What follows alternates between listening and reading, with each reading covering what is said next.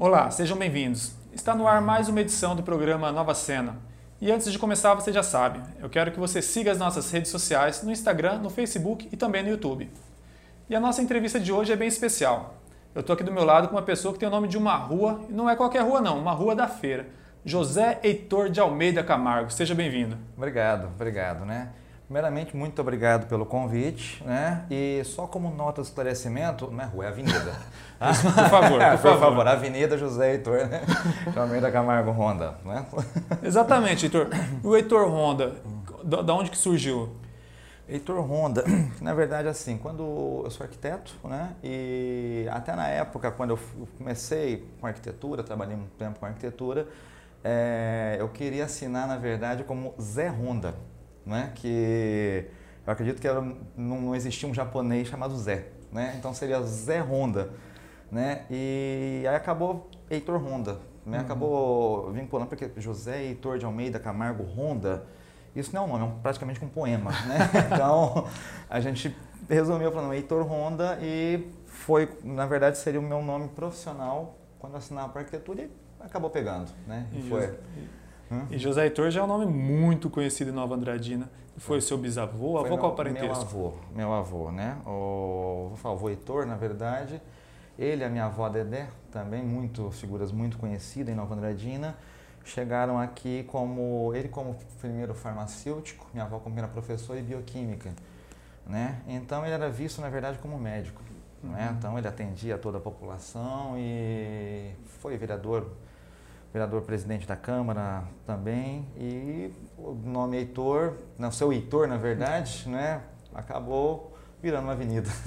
deixou, deixou um deixou legado, um legado, muito bonito uhum, na nossa isso. história, né? Uhum. E agora, quando você se formou em arquitetura, você já voltou para Nova Andradina? Como que foi a escolha pela arquitetura? É, a arquitetura, na verdade, igual na minha, na, na minha época, né, como eu falo na minha época, na verdade, que eu, eu achava que era um futuro tão distante. Eu falava, nossa, eu cheguei em Nova Andradina em 2005, como é que as passaram e praticamente... Na minha época dá a impressão que né, estava né? uma idade bem avançadinha. Exato. então, e, quando eu cheguei, realmente já cheguei trabalhando, trabalhei um tempo com móveis planejados, com iluminação, e a minha grande paixão realmente sempre foi a arquitetura de interiores, né, que seja essa parte da iluminação, do acabamento, e patrimônio histórico. Né? Eu falo duas áreas, na verdade, que justamente na época, vamos falar disso há 20 anos atrás praticamente, era uma área muito escassa ainda, não é? E foi logo, logo, depois trabalhei com o pessoal de uma construtora e onde nós aderimos os planos de governo que foi o Minha Casa Minha Vida. Né? Então nós entramos diretamente com a área de projeto. Né? E ali foi uma, um período né, que foi realmente um boom muito grande, onde aqueceu realmente o mercado, né, tanto o mercado comercial quanto o mercado mão de obra de ambas as partes, mas foi um período muito rápido, né, cresceu muito rápido, ele veio muito rápido, com muita força e com a mesma intensidade que veio, ele foi. Né? E, como eu posso dizer, um período de crise, na verdade, para esses comércios né, da, da construção civil, né, da parte da arquitetura, enfim, que se expandiu ali. É, o mercado né, oscila, oscila bastante, né? Sim, sim. Uhum. E você deixou um nome, teve uma atuação na arquitetura aqui no, no em Nova Andradina. Sim. Uhum. E hoje, para quem é mais novo como eu, né, a gente associa, já conhece o Heitor da culinária. Você não atua mais na arquitetura e como que foi esse processo para a culinária? Nossa, é uma longa história. Quanto tempo nós temos? Todo tempo. É, foi uma história bem, é uma história bem, bem longa, né? E eu falo assim que é aquela é, é meio que uma quase uma tragédia grega, digamos, né? Se não fosse tão trágico, seria até irônico. E hoje Hoje eu posso dizer que é bem irônico, né? É, para muitos que, que, acreditam que eu tenho um curso de culinária, que eu tenho, não, eu aprendi a cozinhar dentro de uma casa de recuperação. Verdade. Uhum, para quem não. Em que ano? né? Foi dois, por volta de 2000 e, 2000 e, não, 2002, 2006, 2007, foi praticamente 2007, 2008, não me recordo agora. Mas foi nessa, nesse sim, período, sim. né? A arquitetura, na verdade, como eu falei, me deu muito dinheiro, mas com ela também, né, veio muita coisa ruim, né? Uhum. Então, E, como eu posso dizer para você, quando a gente fala a casa de recuperação, realmente é um lugar que praticamente ninguém quer estar. Né? Eu, para ser bem sincero, hoje eu tenho esse, esse, esse, esse pórtico, né? Esse pórtico atlético, 70 quilos, né? Assim, é... Mas eu cheguei numa casa de recuperação com 49 quilos. Caramba! Sim, para você ter uma ideia. Consegui chegar, eu acredito assim, que se eu conseguir chegar no fundo do poço, eu fiz questão de cavar um pouquinho mais, sabe? Para ir até o fundo mesmo. E aí eu falava, menino, agora, meu Deus, o que, que vai ser da minha vida? O que, que vai ser? E mal sabia que já estava sendo preparada uma cozinha para mim. Né? Então, organizar uma cozinha, organizava uma cozinha praticamente que para 30, 40 homens. Né? Na, na casa, você já tinha alguma habilidade com a culinária ou despertou ali? Não, não. É, a culinária na minha vida é muito constante desde criança, na verdade, né? Meus avós sempre cozinhavam, meus pais sempre cozinhavam, a casa estava sempre cheia, né? Mas o que eu não tinha era justamente o que é a técnica, uhum. né? A questão de, de organização mesmo, né? Eles capacitavam? Não, e aí dentro da, da, da, da casa de recuperação mesmo, nós tivemos vários cursos, né?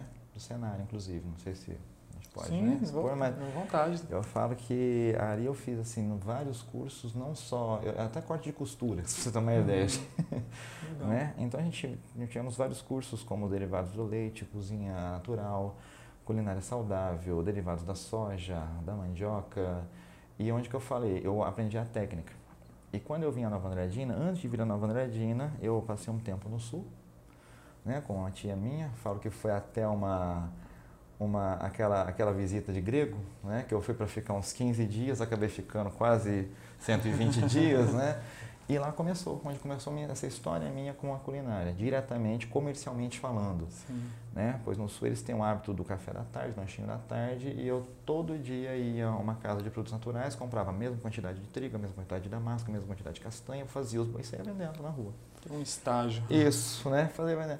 E o pessoal, eu não sabia se eles compravam por dó, porque era gostoso, não sei. Estava magrinho ainda? né? Não, já estava já tava mais cheio. Não, isso, isso, já falo que tipo assim, já teve, já foram dois anos Caramba. que se passaram da internação, de nove meses, acabei ficando, até a obra foi assim, uma coisa bem constante comigo, né? Que eu fui para ficar um período e acabei ficando dois. Me envolvi com a obra, trabalhei dentro da obra, né? E assim foi. E lá no sul, rapaz, a loja de material que eu comprava, de produtos naturais, falava, o que, que você faz? Você sempre compra a mesma quantidade de damasco, de, de castanha? Tem algum tipo de toque? É, o que, que é isso? É toque, é mania, né? e eu falei, não, eu faço esses bolinhos, dei um bolinho para ele, pai, ele falou assim, ó, faz uma receita para mim para amanhã cedo. Sério? Sim, aí eu falei, tá bom. Aí ele fez, vem ali e falou assim, faz outra para mim para agora à tarde. E isso, conversar. de demanda. É, conversar foi, voltar aqui, ah, eu sou arquiteto, assim, assado. Para isso eu tinha distribuído currículo em faculdade, inclusive até no setor de, de assistência social de Santa Catarina. Né, para trabalhar com dependência química, esse tipo de coisa. Né? E na parte é, da arquitetura, você buscava também uma inserção nessa distribuição de currículos? Sim, sim, sim. Cheguei, da, cheguei a distribuir currículos na faculdade de arquitetura, que, tinha, que tem em Lages, né, em Santa Catarina, é, em lojas de material de construção, enfim. Aquele, aquele desespero que você sim, tem, sim. né? Ah, eu quero trabalhar, pá, pá. A gente nunca espera, não tem paciência, na verdade, difícil, né? Das coisas. Difícil. Né? Vai dar um mal, um mal do século, né? Na verdade. É. E aí, nesse, nesse meio termo, o rapaz começou a conversar comigo e falando, ah, o que, que você acha da gente montar uma cozinha aqui? Pá, e fui projetando a loja dele, mal sabia que aquela cozinha era para mim né, sem saber, enfim. E aí, nesse intervalo de tempo, eu vim a, Nova, a, a Campo Grande porque o Conselho de Arquitetura era o CREA, né? Era o Conselho de Engenharia e Arquitetura. Aí, nesse, nesse, nesse período, a arquitetura teve um conselho próprio, que era o CAL. E eu vim para trocar justamente essa carteirinha e vim a Nova Andradina. Né? E nisso começou a ajeitar a casa, tudo mais, e aí ela nasceu o sushi né? Foi onde... Veio para é. atualizar o novo conselho e ficou de vez na Andradinha? Acabei ficando, na verdade, eu ia trabalhar com a culinária natural e uma, uma amiga mexia com sushi. De repente, ela foi embora, né, por ocasiões, força do destino, ela acabou indo embora e eu fiquei com sushi. Aí foi onde que eu vi que o sushi estava pagando as minhas contas, estava pagando a minha gasolina, eu falei, opa, peraí, então agora vamos trabalhar, não pelo lado da culinária, pelo lado administrativo. Foi onde eu procurei Sebrae, procurei Senai, e, enfim, foi assim que começou a nascer. E cozinhar é algo que dá muito prazer, né? Sim, eu sim. Ainda frito um ovo mais ou menos, mas o, o, pouco que eu consigo fazer na parte de churrasco, outros uhum. pratos que às vezes eu busco uhum. no YouTube, a sensação é uma, é uma delícia, né? Sim. Terapêutico, né? Eu costumo falar, eu falo até na minha vida em relação à dependência, o que, que foi a culinária na minha vida, né? Ela foi um prazer imediato. É, é o prazer que você tem imediato. Imagina, só um exemplo que eu posso citar muito, né? É, arquitetura, por exemplo. Você me procurava como cliente, olha, vamos fazer, a gente desenhava o projeto, desenvolver aquele projeto, só que eu só ia conseguir ver aquele projeto executado daqui a um ano ou até mais, Sim. né? Ia ver ele pronto. E a hora que ele estivesse pronto, eu, durante esse período, uh, o arquiteto era a pessoa mais importante dentro da obra, né? De, acaba o fim desse esse período, você para visitar essa obra sua, você tem que ser convidado pelo cliente, se ele te convidar. É uma relação um pouco mais fria, né? Exato, né? E é o que eu falo, a culinária já te dá, já me deu esse prazer imediato, né? É, você montar, para mim, como você falou, é muito prazeroso você montar um prato, que ele chega na mesa do cliente, porque olha aquilo e a hora que ele experimenta, se satisfaz, fala assim, nossa, é, é muito prazeroso, é muito prazeroso. A minha esposa essa, essa mesmo, a minha esposa mesmo, essa semana uhum. a gente conversava e ela falava justamente isso, cozinhar também é um gesto de amor, né? Sim. E até me questionava muito sobre essa questão. Eu falava, né? Quando eu falava, e agora, como, por exemplo, né? Como eu posso, como eu posso servir, né? Servir mesmo assim, até a, a, espiritualmente, né? Cozinhando, né? É, foi onde me veio uma resposta, né? Que foi dito assim, olha, você não alimenta só o corpo, você alimenta o templo divino que é o nosso corpo. Eu falei, nossa. É... E, puxando para essa parte, uhum. você participou de uma missão recentemente no continente africano, certo? Sim, sim, sim. Como que uhum. foi essa experiência? Já foi tentando complementar esse chamado, né, de servir na eu, obra, né, de algum de, eu, de, de um modo diferente? Né? É, eu acredito que foi assim um, uma abriu os meus olhos para um legado que eu desconhecia. Eu desconhecia, mas sempre tive. Né? Então a, a, missão na minha vida, na verdade, ela veio como um complemento assim maravilhoso, que, como você disse mesmo, qual é o meu legado? O servir, o estar, amar o, amar o próximo, enfim. É, nós tivemos é, em janeiro desse ano na famosa janela 1040, né? Para quem não, não sabe o que é a janela 1040, é um, se você pegar o mapa mundi, lá em cima ela pega um 10 por 40, ela vai pegar do norte da África ao sul da Ásia, né? E é uma, você tem países muito ricos, assim como tem países de extrema miséria e uma cultura muito louca. É uma cultura muito louca, muito diferente da nossa. Muito, né? né? E onde que eu falo, onde que a grande maioria das, das missões falham, é justamente você querer implantar uma cultura goela abaixo nas pessoas, não é por aí. Né? Primeiramente, você tem que conhecer essa cultura, adequar. Para você ter uma ideia, é, países ali tem o nome Coca-Cola é muito mais conhecido que o nome Jesus Cristo. Né?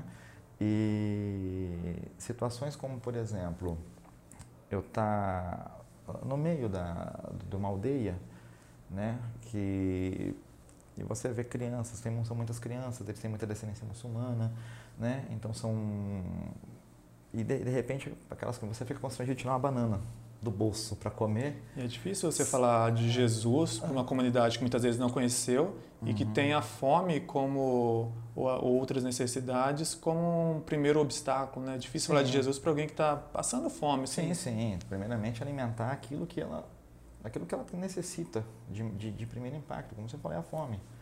Né? E assim, são, foram, são, são quatro realidades. Né? Você sai, a primeira realidade de Nova Andradina, São Paulo, São Paulo, Marrocos, né? Marrocos, Guiné-Bissau. Né? E, e, a quinta realidade que é o arquipélago dos Bijagós, onde que nós atuamos ali, né? um conjunto de ilhas. Então, assim, parece que você vai, você chega em São Paulo, aquela loucura, né? aquele aeroporto gigantesco, opa, mas aí chega em Marrocos, um país extremamente rico, mas altamente muçulmano também, né? Aí você começa, parece que voltar no tempo. A hora que você chega em Bissau, Bissau é uma capital que tem aproximadamente 1.500 habitantes, ou perdão, um milhão e meio de habitantes, mas ela é muito detonada por guerras civis, por, né, por muita pobreza. É meio que uma desova de carros da Europa, sabe? São, se você vê carros da década de 40, você vê carro com volante de um lado, do outro. O que, que você precisa para dirigir em Bissau? Buzina e garganta, Nossa. sabe? Ali é uma bagunça, uma que bagunça. Que veio na sua cabeça quando você chegou assim e falou, caramba...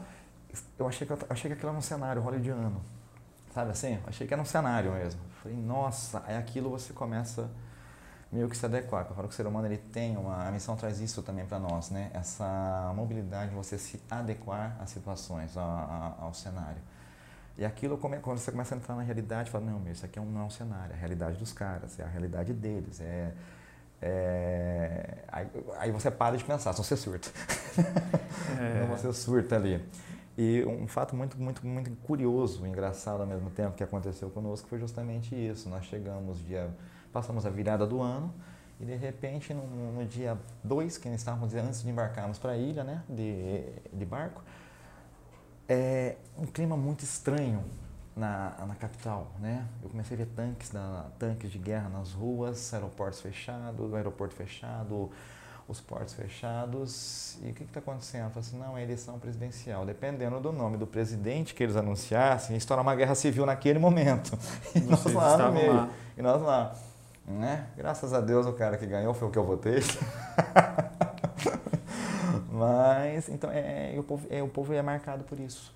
Né? E aí, quando você vai para a ilha, é uma piroguinha, um barquinho de madeira, você vai sete, seis horas e meia de mar aberto. Aquilo parece que você regride no tempo praticamente uns 400 anos. E eu atuei com uma outra equipe numa ilha menor ainda, né? a ilha de Soga. Ali parece que você volta uns mil anos no tempo. Eu nunca imaginei, por exemplo, alguém produzindo fogo. A gente só vê isso em livro de história, sabe? E alguém produzindo fogo ali para cozinhar. Hum. Né? É, é, é, desculpa o termo, mas é um soco no estômago para gente que às vezes reclama de tantas coisas, né? Sim, sim, sim. E a conclusão que eu, que eu chego né, de tudo isso, nós não precisamos de muito para viver. Nós temos até mais do que nós precisamos. Essa então. missão que você participou, hum. como que foi o seu envolvimento para você entrar nela, para ser enviado lá? A, a, a, a, missão, na verdade, são as missões Andrews, né? Até é um trabalho muito bacana, muito bonito do pessoal, né? Posso, posso deixar aqui a, a, a conta, né? O, quem quiser, vai quem quiser, né? quem quiser contribuir e ajudar, o, eles tinham, por exemplo, eles começaram esse trabalho em 2017 e tinha o adote um aluno, porque tudo ali é muito. A propina que eles falam, né? A educação, a saúde é tudo muito precário. Pra você ter uma ideia, o hospital de Bubac não tinha nada, tinha uma enfermeira voluntária portuguesa que ela falou: não, não consigo ir embora, não consigo ir embora e deixar esse pessoal aqui. E eles começaram com um projeto que é Adote um Aluno. Adote um aluno, você adotava um aluno para estudar durante um ano ali. Foram muito ousados esse ano, que resolveram construir uma escola para beneficiar 500 crianças. Então, quem puder e quiser ajudar as missões Andrews, tá? Tá aqui o endereço, a conta, vocês não vão falar direto comigo, o telefone do presidente, inclusive, que ele vai entrar em contato. E claro, se você quiser participar da missão também como voluntário, tá? Entre em contato com a galera aqui, aqui, aqui, né? Não sei. né? Mas entre em contato com o pessoal das missões Andrews, né? O Instagram tá aqui também no pessoal. É um trabalho muito bacana, muito bonito, muito gratificante. Eu garanto que eu não fui para ajudar ninguém, mas sim para ser mais ajudado. Um, algo que até falo, vou tentar falar sem suar pelos olhos, né? Foi eu vindo embora de lá. Eu vindo embora, é, as crianças, né? Que eu trabalhei com muita criança, na verdade, né? Eles vieram com os presentes para mim, né? Que foi um ovo, uma banana, dois pedaços de mandioca, uma cabeça de abóbora. Eles simplesmente estavam me dando tudo que eles tinham. Tudo que eles tinham. Fica, fica, fica com a gente você não vai ter, vai precisar ter comprar comida, fica com a gente. A gente não, Ito, eles me chamam de Ito, Ito, Ito, né? Fica com nós, fica. É, fica até hoje nós, com, essa, né? com os sons deles na cabeça. Né? Isso, né? As crianças é realmente é uma coisa assim, no começo é impactante, né? Acaba fica emocionante e não tem como cada dia eu dormir e falar assim, como é que será que eles estão? Né? E também, né, no trabalho, um casal de missionários que estão lá Posso mandar um beijo, um abraço, né? Fique à vontade. Luiz Cláudio, para Elaine, que é esse casal que já ficou esse ano lá, vão ficar dois anos até o término dessa escola. educadores, eles estão inclusive lá capacitando aproximadamente, acho que 200 professores ali nos arquipélagos da educação do, dessas crianças. Né? Que ano que foi a viagem mesmo? Foi agora, né? Foi no final de 2020, de 19 para 2020, né? Então todo ano, no começo do ano, as missões Andrews atuam nessa missão curta, né? A missão curta que vamos voluntários para lá. Como você falou, né? Vamos é, vai levando medicamentos, levando chinelos, doações, né? Que às vezes que eu falo assim, como eles são muito, a estrutura deles é muito boa, mas a ergonomia acaba não ajudando. Então às vezes uma de pirona ajuda, Nossa. sabe? Alivia aquela dor, né? E, como eu falei, quem quiser ser voluntário, vá. Fica à disposição, Fica à disposição. os canais de comunicação Isso. vão estar todos disponíveis aqui. Uhum. E antes da gente encerrar, Heitor, já agradecendo por essa uhum. entrevista, uhum. Eu queria que você comentasse agora um pouco mais de um trabalho recente que eu passei a verificar nas redes sociais de influencer. Como que é isso? Nossa, agora Agora só pelos olhos de vergonha, porque... Na verdade, isso foi uma coisa que aconteceu. Né? Eu, particularmente... É, você fala muito bem. Não sabia, mas eu não sabia. Eu falo que até como, como hoje eu falo assim, empresário da, da área né, da alimentícia, gastronômica, é uma coisa que aconteceu procurando justamente o Sebrae, né, essa, esse pessoal. É, aconteceu justamente o quê? Eu acabei virando garoto propaganda da minha empresa. E não mal sonhava que um dia alguém ia me ligar e falar: você não vem fazer um comercial para mim aqui, né? E eu falei, eu não sei nem para onde eu vou, né? Eu não, foi você que resolveu, ah, eu quero agora ser é, Não, não, não. Isso foi algo assim que aconteceu natural. E a hora que eu vi, que eu falei assim, opa, o negócio está dando um extra, né? Uhum. Eu falei, vamos procurar, né? Vamos estudar, vamos, vamos conhecer. Né? Até uma dica que eu dou sempre o pessoal que me pergunta, né? Ah, como é que eu faço para fazer? Eu falei assim, olha, não tem segredo, eu costumo falar assim, toma o chá, né? O chá, faz três letrinhas, né? CHA, né? Primeiramente você cria o, o conhecimento, né? Cria a sua habilidade, aí vai para ação, né? E então, primeiramente, eu fui pesquisar. Eu tenho uns clientes hoje que são né, de, uma, de uma garagem de veículos e eu não entendia praticamente nada sobre carro, imagina eu, né?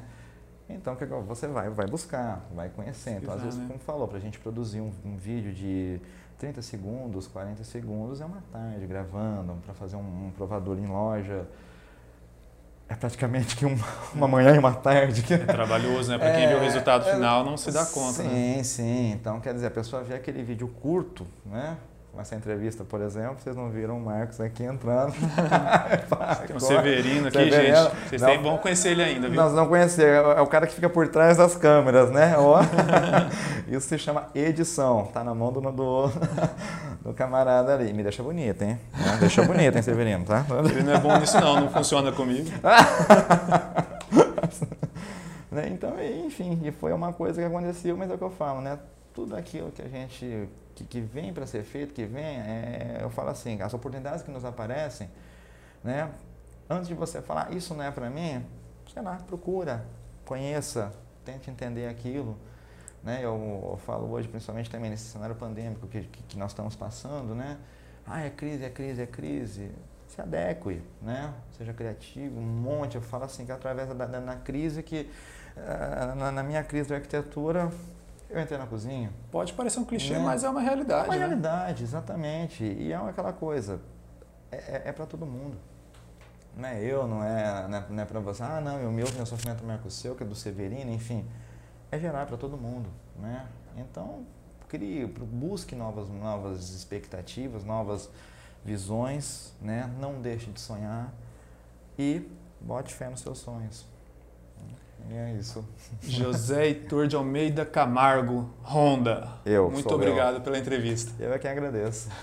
Eu é quem agradeço. Muito Até obrigado. Até mais. E para você que gostou dessa entrevista e quer assistir muitas outras, você já sabe. Uhum. Acesse novaandradina.ms. Até a próxima semana.